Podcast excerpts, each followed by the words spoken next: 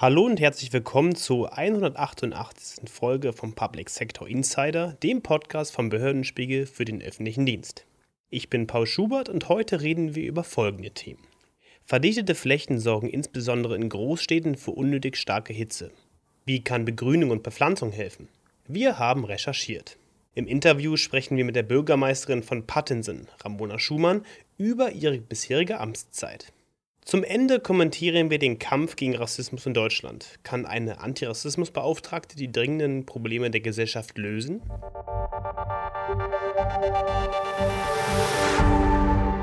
Der Klimawandel bedeutet für Deutschland eine Zunahme von Hitzewellen. Wärmeinseln bilden sich bei zu viel Stein und Beton.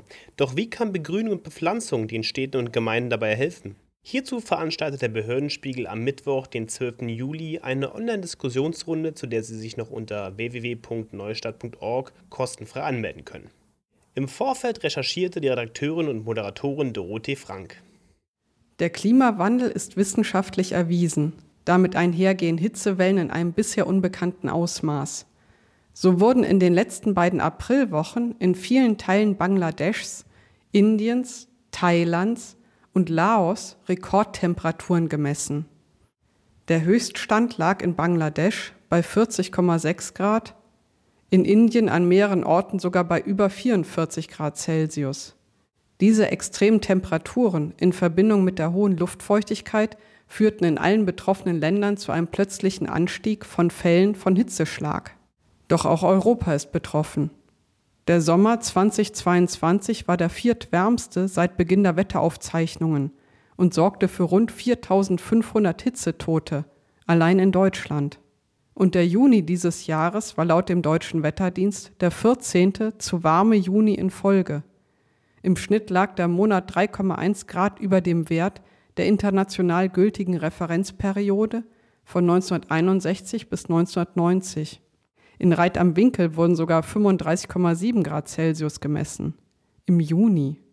Besonders Städte heizen sich auf. Problematisch sind hierbei nicht nur die Tage, sondern auch, dass Beton und Stein die Hitze in der Nacht halten, wodurch eine Abkühlung nicht gegeben ist. Es gibt allerdings Lösungen, die sich von den Städten und Kommunen umsetzen lassen. Wasserflächen schaffen Verdunstungskälte. Grünflächen sorgen ebenfalls für Kühle und Luftbewegung. Gerade letzteres ist überaus wichtig. Und so bemühen sich die Städte um die Schaffung von Luftkanälen, also offenen Flächen, meisten Straßen, die mehrere Kühlungsinseln miteinander verbinden. Durch den Luftaustausch und Luftzug verbessert sich das Stadtklima deutlich. In Städteplanungen sind also zukünftig auch die Temperaturen zu berücksichtigen, damit keine Luftwege verbaut, Grünflächen geschlossen oder Wasserspiele abgestellt werden. Denn selbst wenn ab morgen kein CO2 mehr produziert würde, die Klimaerwärmung ginge erst einmal weiter. Und dies bedeutet auch für Deutschland Temperaturen, die besonders für alte und sehr junge Menschen sehr gefährlich sind. Haben Sie die Diskussionsrunde auf der Plattform verpasst, weil Sie zum Beispiel den Podcast später hören? Schauen Sie doch in unserer Mediathek nach. Direkt nach der Live-Veranstaltung können Sie das Video auf neuestadt.org/mediathek aufrufen. Wenn Sie sich lieber andere Sendungen anschauen wollen, finden Sie die weiteren Themen unter dem Menü unter Punkt Programm. 2024 feiert Ramona Schumann Jubiläum. Dann nämlich ist sie zehn Jahre Bürgermeisterin der Stadt Pattensen, Niedersachsen, einer Kommune mit etwa 15.000 Einwohnerinnen und Einwohnern.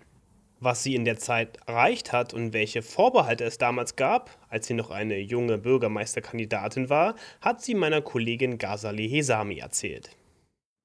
Herzlich willkommen, Frau Schumann. Vielen Dank für die Einladung. Heute möchte ich mit Ihnen über Ihre beeindruckende Karriere und Ihre vielfältigen ehrenamtlichen Engagements sprechen. Könnten Sie den Verlauf Ihres Werdegangs für mich beschreiben? Oh ja, also das ist ja schon ähm, eigentlich, jetzt eigentlich das schon über zehn Jahre her. Denn als ich 2004 in die Stadt äh, Pattensen gezogen bin, das war zwei Wochen vor der Geburt meiner großen Tochter, da äh, brauchte ich einen Krippenplatz und stellte fest, es gab schlichtweg keine. Also wir befinden uns im Jahr 2004, aber die Stadt Pattensen hatte nicht einen Krippenplatz äh, im Angebot.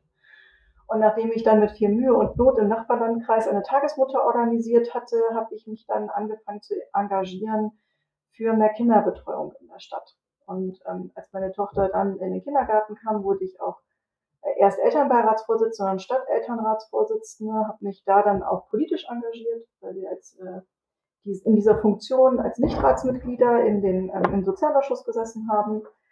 Und irgendwann war so ein Punkt, wo ich gemerkt habe, erstens ist Kommune total spannend, weil es so vielfältig ist. Also wir können vor Ort sehr, sehr viel in unserem direkten Lebensumfeld gestalten. Und äh, zweitens habe ich festgestellt, dass Politik durchaus eine weibliche Note vertragen kann.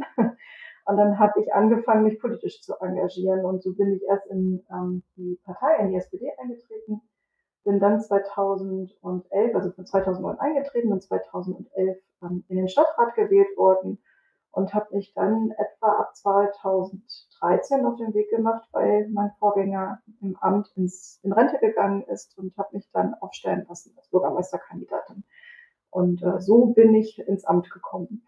Sie sprachen jetzt schon von der weiblichen Note im Bürgermeisterinnenamt. Können Sie das noch mal vielleicht näher beschreiben? Haben Sie vielleicht aufgrund Ihres Geschlechts jemals bestimmte Erfahrungen gemacht? Also ich persönlich ähm, nicht in der Form, wie andere Kolleginnen ähm, oder auch Kandidatinnen das erleben. Ähm, jetzt muss man aber dazu wissen, ich habe gelernt oder studiert bei der Bundesanstalt für Arbeit, da habe ich eine duale Ausbildung gemacht, bin Diplom-Verwaltungswirtin. Also ich kam schon aus dem öffentlichen Dienst und kannte einfach auch schon die Kultur und wusste, ähm, wie, wie es äh, zum Teil auch in, ich sage das mal, Behörden zugeht.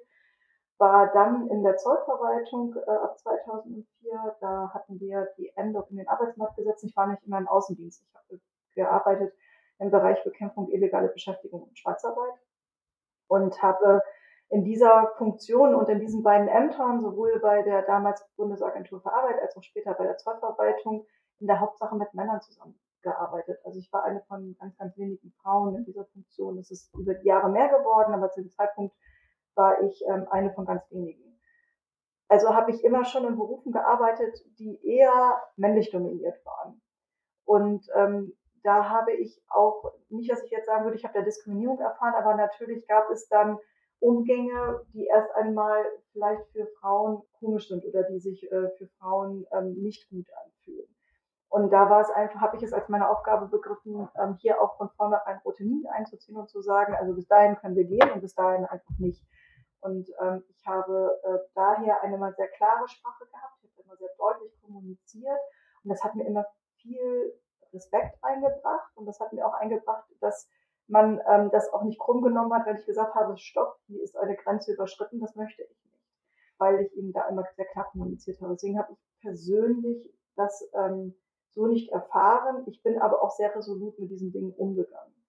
Und ähm, das ist nichts, wo ich jetzt sagen würde, das empfehle ich jetzt jeder Frau, denn ähm, das ist ein, das ist meine Persönlichkeit. Und ich finde, wir sollten immer auf die Persönlichkeit der Menschen gucken. Und der einen Frau ähm, gelingt das oder zu ihr passt das und bei anderen Frauen gelingt das nicht. Und ich finde, wir sollten immer auf die Bedürfnisse und die Persönlichkeiten achten. Und da gibt es eben unterschiedliche Grenzen und Erfahrungswerte. Also lange Rede, kurzer Sinn. Ähm, ich habe ähm, keine wirklichen Nachteile erfahren, aber sicherlich bin ich an die eine oder andere Grenze gestoßen, mit der ich nicht gerechnet habe. Und Sie waren ja auch damals sehr jung. Hat das auch einen Einfluss gehabt oder einen Nachteil sogar auf Ihren Beruf? Insbesondere bei meiner Kandidatur hat es tatsächlich eine Rolle gespielt. Wobei ich sagen muss, nicht mir persönlich, also es ist tatsächlich nicht so, dass jetzt jemand auf mich zugegangen wäre und gesagt hätte, du bist aber eigentlich viel zu jung oder wir sind viel zu jung für das Amt. Sondern ähm, das sind eher Gespräche der Menschen untereinander gewesen. Das war ganz interessant, weil ähm, es gab dann für jeden Kandidierenden, für jede, also für mich als einzige Kandidatin gegen fünf Männer im Wahlkampf, ähm, aber jeder hatte so ein Porträt in der Tageszeitung hier bekommen und ähm, man hat tatsächlich darauf abgezielt. Also die Redakteurin fragte mich damals genau nach diesem Aspekt, dass Menschen sagen, also steht es auch in der Zeitung, die Frau ist toll, aber sie ist zu jung. Das ist eine von den Grenzen, mit denen ich nicht gerechnet hatte. Denn ähm, das war für mich unfassbar, weil in zwei Nachbarorten hier im Landkreis, also in der Region Hannover, gab es zwei Bürgermeister zu dem Zeitpunkt, die exakt den gleichen Geburtsjahrgang hatten wie ich. einer von diesen Bürgermeisterkollegen war sogar schon beim zweiten Wahlkampf. Also der hatte schon acht Jahre Amtszeit hinter sich. Und das fand ich in dem Moment total bemerkenswert und habe dann gesagt, na ja, also ich würde sagen, 79 ist ein guter Jahrgang für Bürgermeister, denn es gibt ja schon zwei Amtskollegen von mir im gleichen Alter. Und ich glaube, das hat bei dem einen oder anderen dann tatsächlich diesen Aha-Effekt ausgelöst, dass sie sich gefragt haben, haben wir sie jetzt vielleicht auch anders beurteilt, weil sie eine Frau ist. Ich habe nie mit meinen Kollegen darüber gesprochen, wie es bei ihnen war, ähm, aber ich äh, habe das in dem Moment einfach ähm, zu meiner Stärke gemacht zu sagen, hey, ich bin jung, ich bin, ähm, ich bin da bereit, innovative und auch außergewöhnliche Wege zu gehen und es ist eher eine Stärke als eine Schwäche. Und ich hatte zu dem Zeitpunkt einfach auch schon Führungserfahrung, denn ich hatte ja äh, im Rahmen meines vorigen Jobs ähm, schon Führungserfahrung gesammelt. Sie sprachen jetzt auch hier schon dass sie innovativ waren und äh, sich bestimmte Ziele gesetzt haben. Vielleicht können wir auch schon direkt daran anknüpfen und Sie berichten mir, was konnten Sie denn bisher innerhalb der Kommunalpolitik der Stadt Pattensen umsetzen? Also was man bei dem Bürgermeisteramt einfach wissen muss, und das ist mir ganz wichtig, ähm, das macht man nicht alleine. Also alles das, was man umsetzt und wo dann irgendwie auch so das Label von einem drauf ist, weil man in der Zeit eben im Amt war, ist immer eine Teamleistung. Also alles, was wir in irgendeiner Form angeschoben haben und umgesetzt haben, habe natürlich ich nicht mit meinen eigenen Händen und Kraft umgesetzt, sondern ich habe dafür Mitarbeitende in der Stadtverwaltung. Also in meiner Stadtverwaltung arbeiten rund 135 Menschen. Und ohne die würde es nicht gehen. Es würde aber auch nicht ohne die ehrenamtliche Politik gehen, weil das sind am Ende des Tages die Entscheidungsträger. Also wir bereiten mit unserer fachlichen Expertise vor, die Entscheidungen dazu und das Budget dazu bereitstellen. Das macht aber die ehrenamtliche Ratspolitik und das sind bei mir 30. Inklusive mir sind wir 31 Mitglieder im Rat. Also alles, was ich tue, ist immer eine Teamleistung, aber ich stehe natürlich als Gesicht davor und äh, vertrete die Dinge nach außen also das, was wir in den letzten Jahren gemeinsam auf den Weg gebracht haben, das ist schon ganz beachtlich, habe ich ähm, letzt noch mal so gedacht, als ich das habe Revue passieren lassen. Also wir haben ähm, im nächsten Schuljahr fertig ein komplettes Schulsanierungs- und Ausbauprogramm. Wir haben als ähm, eine sehr kleine Kommune mit 15.000 Einwohnern und Einwohnern nicht nur Grundschulen in unserer Schulträgerschaft, sondern auch eine weiterführende Schule, eine Gesamtschule mit 1.200 Schulplätzen. Diese haben wir 2016 äh, grundsaniert und in Teilen neu gebaut, und zwar nach deren pädagogischem Konzept, so dass sie in der Lage waren, nach Bildung nachhaltiger Entwicklung zu arbeiten. Das machen sie auch sehr erfolgreich im Moment. Dann haben wir ähm, auch einen Teil Neubau und Sanierung einer Grundschule äh, hier in der Kernstadt. Jetzt gerade bauen wir in einem Ortsteil eine Grundschule neu, komplett neu, für eigentlich vier bis fünf Ortsteile. Und wir werden in ähm, der verbliebenen einzügigen Grundschule jetzt eine Mensa anbauen, sodass wir 2026 nicht nur die Ganztagsschule überall eingerichtet haben, sondern auch die Digitalisierungsbemühungen in dem Punkt gleich mitbearbeitet haben. Also das, was wir sozusagen als Schulträger machen müssen. Dann habe ich ein neues Rathaus haben wir gebaut. Also das hat der Rat mit mir entschieden, weil wir verteilt waren auf mehrere Standorte in der ganzen Stadt. Das ist ineffizient, gerade bei einer so kleinen Kommune weil wir sehr oft Mitarbeiter haben, die Alleinunterhalter sind auf ihrem Arbeitsplatz, aber auf interdisziplinäre Zusammenarbeit angewiesen sind. Und wenn einer immer auf der Straße ist, dann ist das einfach nicht effektiv. Deswegen haben wir das Rathaus äh, komplett neu gemacht und gebaut. Das alte Rathaus oder das Hauptrathaus hatte keinen Bestandsschutz mehr und keine Betriebserlaubnis mehr. Und hier konnten wir eben auch entsprechend modern das ausstatten, was die Bürogebäude angeht, Videotechnik und so weiter, was uns dann wieder in der Covid-Situation sehr, sehr geholfen hat, weil wir waren einfach schon auf alles vorbereitet. Wir haben Kindertagesstätten ausgebaut. Also wir haben schon seit sechs Jahren keine Wartelisten mehr für Krippen und Kita. Aber dieses Jahr haben wir das erste Mal die Situation, dass wir sogar einen Platzüberschuss haben. Also alle Kinder bekommen hier bei uns einen Platz. Nicht immer den Wunschplatz in der Wunscheinrichtung, aber sie bekommen alle einen Platz und zwar auch in dem Umfang, wie sie ihn brauchen. Dann haben wir äh, es geschafft oder haben wir ein Nachhaltigkeitsmanagement jetzt eingerichtet. Wir orientieren uns an den 17 Sustainable Development Goals, weil ich diese Triangel aus Ökonomie, Ökologie und Sozialen für die kommunale DNA halte und ich der Meinung bin, dass wir so auch die Herausforderungen Umwelt, Klimaschutz, aber auch äh, soziale Kohäsion ähm, beieinander behalten können und das alles miteinander sozusagen in Einklang bringen können. Und ähm, wir haben jetzt angefangen, einen Konsolidierungsbeitrag zu unseren Feuerwehren. Wir haben einen Feuerwehrbedarfsplan aufgelegt, in dem wir festgestellt haben, dass wir ähm, zwar alle, wir haben acht Feuerwehren, acht Ortsfeuerwehren, alle ehrenamtlich, dass wir die zwar brauchen, aber dass wir, ähm, was die Gebäudestruktur ist, durchaus Verbesserungen erreichen können und haben den Vorschlag unterbreitet, gemeinsam mit den Feuerwehren, dass wir uns von acht auf fünf reduzieren, von acht Feuerwehrgerätehäusern auf fünf Feuerwehrgerätehäuser und sich immer zwei Ortswehren ein Haus sozusagen dann teilen werden. Bis auf die Schwerpunktfeuerwehr in der Kernstadt, da steht auch unsere Drehleiter. Und damit einhergeht eben auch eine Konsolidierung unseres Fuhrparks. Da sind natürlich noch viele Kleinigkeiten dazwischen, aber das sind so für mich die wichtigsten Bausteine, weil sie vor allem unseren Pflichtteil äh, beinhalten. Und dann gibt es halt noch ganz, ganz viel freiwillige Leistung natürlich. Ja, Frau Schumann, ich danke Ihnen. Vielen Dank nochmal für die Einladung. Es hat mir auch sehr großen Spaß gemacht. Ich komme gerne wieder. Dass gegen Rassismus in Deutschland etwas unternommen werden muss, das ist auch in der Bundesregierung angekommen. Es gibt sogar einen Lagebericht. Rassismus in Deutschland, Ausgangslage, Handlungsfelder, Maßnahmen. Trotzdem sind mit dem aktuellen Weg nicht alle einverstanden. Es kommentiert meine Kollegin Tanja Clement. Seit über einem Jahr hat Deutschland eine Antirassismusbeauftragte. Rem Alabali Radovan, Staatsministerin für Migration, Flüchtlinge und Integration. Und es wird wirklich höchste Zeit, dass dem Thema Rassismus auf politischer und gesellschaftlicher Ebene die notwendige Aufmerksamkeit zukommt. Gerade in den letzten Jahren konnte man als weltoffener und reflektierter Mensch die verschiedenen Auswüchse rassistischen Gedankenguts in Deutschland gar nicht mehr ignorieren. Warum werden Flüchtlinge aus der Ukraine so viel warmherziger empfangen als vor ein paar Jahren die Geflüchteten aus Syrien? Warum sprechen wir über Clankriminalität, als gäbe es organisiertes Verbrechen mit familiären Strukturen nur in Kombination mit arabischen Nachnamen? Von der Instrumentalisierung der Kölner Silvesternacht 2015 mal ganz zu schweigen.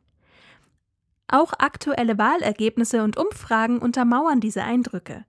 Die AfD gewinnt an Zuspruch und stellt sogar ihren ersten Bürgermeister in Ragon Jesnitz in Sachsen-Anhalt. Fremdenfeindlich ist damit nicht nur alltäglich, sondern auch ein Stück weit salonfähig geworden. Etwas, das wir o so weltoffenen Deutschen uns nicht gerne eingestehen. Denn in der Erkenntnis, wir haben ein Rassismusproblem, schwingt auch immer ein leiser Vorwurf mit.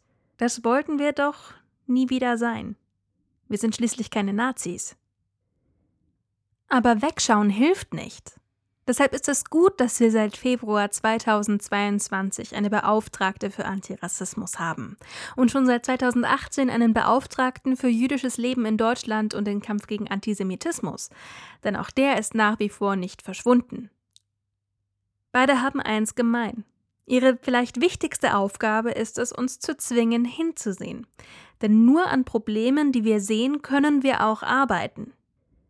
Manchen, die sich in und für migrantische Communities engagieren und die täglich Alltagsrassismus erleben oder erzählt bekommen, geht das noch nicht weit genug. So fordert SPD-Politikerin Sausan Schäbli zum Beispiel auf Twitter einen Beauftragten für den Kampf gegen antimuslimischen Rassismus.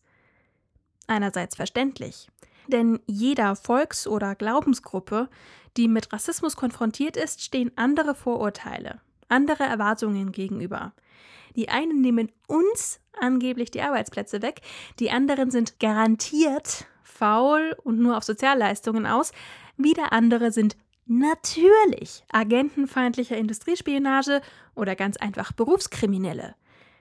Aus solchen Vorurteilen entsteht Ablehnung, die sich dann bei der Wohnungssuche, im Bewerbungsgespräch oder ganz banal in der S-Bahn zeigt – das haben zahlreiche Sozialexperimente mehr als bewiesen. Aber andererseits schaden wir dem Kampf gegen Rassismus nicht damit, dass wir versuchen, ihn in verschiedene Gruppen einzuteilen, denn für eine große Bewegung und ein gesellschaftliches Bekenntnis zum Antirassismus brauchen wir ein Ziel, mit dem man sich leicht identifizieren kann. Und ich bin gegen Rassismus ist einfacher als ich bin gegen die Diskriminierung von Muslimen, von Juden, von Nordafrikanern, von Nordostasiaten etc. Auch wenn die damit verbundenen Inhalte dann nicht so klar benannt werden. Und wo wäre eigentlich die kritische Grenze, ab der eine Minderheit einen eigenen Beauftragten bekommt? Was wir brauchen, ist eine Antirassismusbeauftragte, die alle im Blick hat. Und nicht drei, zehn oder 25 verschiedene, die alle nur auf ihre eigenen klar definierten Probleme achten und dabei übersehen, wofür noch niemand beauftragt wurde. Damit sind wir am Schluss unseres heutigen Podcasts angekommen. Wir freuen uns, wenn Sie nächste Woche wieder einschalten zum Public Sector Insider.